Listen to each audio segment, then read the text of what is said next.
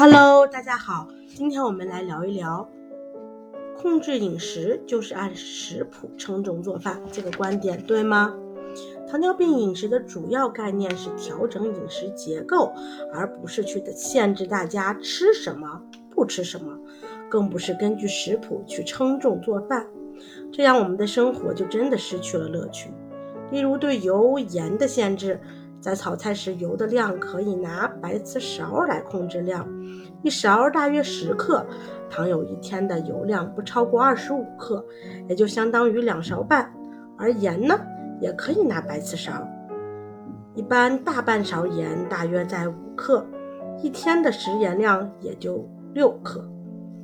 用这样的方法就可以简单的控制油盐的使用量，这样既不影响生活质量，也不降低生活乐趣。你家的勺子去称了吗？一天可以用几勺盐、几勺油呢？欢迎大家在评论区留言哟。下期见，拜拜。